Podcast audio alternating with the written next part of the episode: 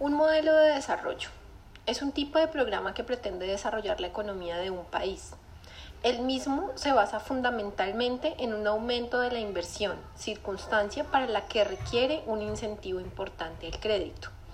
Un modelo de desarrollo debe ser impulsado principalmente en aquellos países más rezagados en lo que se respecta a productividad, refiriendo en este sentido a los denominados países del tercer mundo. Para que un tipo de programa de estas características sea fructífero, la integración entre el sector privado, público y el trabajo se torna fundamental. En otras palabras, se requiere de un consenso amplio dentro de la sociedad que garantice estabilidad y credibilidad. Existen muchos criterios para postular un modelo de estas características, pero lo cierto es que en países poco desarrollados, una de las necesidades básicas es el acceso a créditos blandos para actividades productivas. Esto significa que se debe garantizar financiamiento a aquellas actividades que aumentan la oferta de determinados bienes y servicios que son considerados esenciales. El Estado en algunas ocasiones puede ayudar aumentando el gasto público si éste se enfoca primariamente a la inversión productiva. Aumentar el gasto corriente sería contraproducente. Así, se podrían construir rutas, caminos, dragarríos, ferrocarriles, etc. Todo ello buscando que la productividad general aumentase. Existen en este sentido diversos organismos internacionales que buscan proveer de créditos blandos en lo que se considera infraestructura, créditos que son generalmente emitidos a un muy largo plazo. Este tipo de circunstancias significa una gran oportunidad para aquellos países con enormes problemas de infraestructura. Algunos podrían argumentar que el endeudamiento es una política peligrosa, pero lo cierto es que lo peligroso es el modo en que se utiliza. En efecto, si con esa deuda se adquieren activos que generan una mejor radical en las condiciones económicas y sociales, entonces puede decirse que se ha realizado en gran negocio. Para finalizar, cabe señalar que será positivo intentar mantenerse superávits gemelos si se está en una posición económica y social desventajosa, circunstancia para la que puede ayudar intentar mantener un tipo de cambio competitivo. De esta manera se logrará que lluevan las inversiones. Si bien es cierto que cualquier receta al respecto puede considerarse inapropiada porque cada circunstancia es distinta, lo cierto es que los países que desean un mayor desarrollo necesitan de mucho capital a invertir capital que debe venir necesariamente del exterior, sobre todo de aquellas naciones que ya han pasado por el mismo proceso y tengan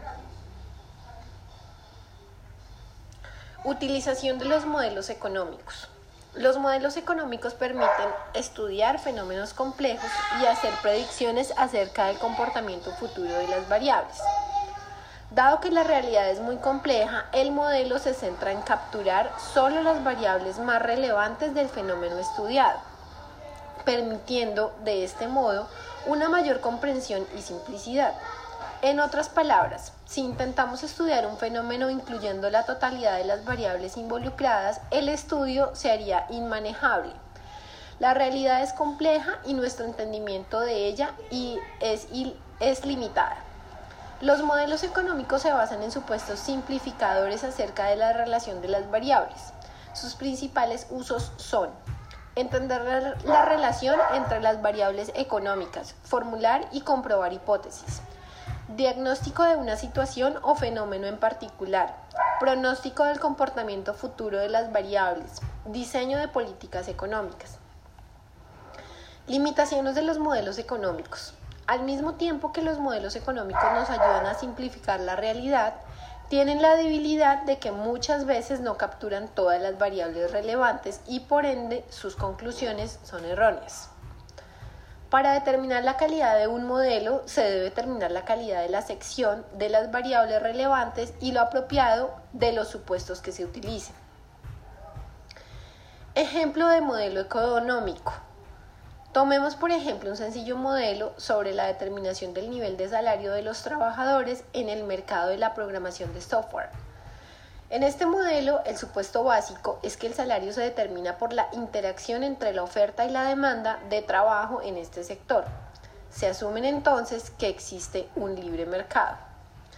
La oferta y la demanda se determinan a su vez por otras variables, la demanda de trabajo, por ejemplo, se encuentra determinada principalmente por la demanda del producto, el precio que alcanza en el mercado, el precio del trabajo y otros costos de producción. La oferta de trabajo, en tanto, se encuentra determinada principalmente por el salario ofrecido y el número de trabajadores calificados o con las aptitudes necesarias para el puesto. Tipo de modelos económicos. Los modelos económicos se pueden agrupar en dos grandes categorías, microeconómicos y macroeconómicos. Macroeconómicos determinan fenómenos a nivel general o macro de la economía, por ejemplo, el nivel de producción, la inflación, etc. Microeconómicos se refieren al estudio de mercados específicos y o del comportamiento de agentes a nivel individual o en un mercado. Por ejemplo, la determinación del precio del pan en España. Modelos o sistemas económicos. Otra forma de entender el concepto de modelo económico es cuando nos referimos a los sistemas económicos o a la forma en la que se organiza la economía. En general existen tres tipos de sistemas económicos. Modelo capitalista, que utiliza el mercado como mecanismo de asignación de los recursos, modelo socialista o planificado, se planifica o interviene en la economía para lograr determinados objetivos, economía mixta, una combinación de los anteriores.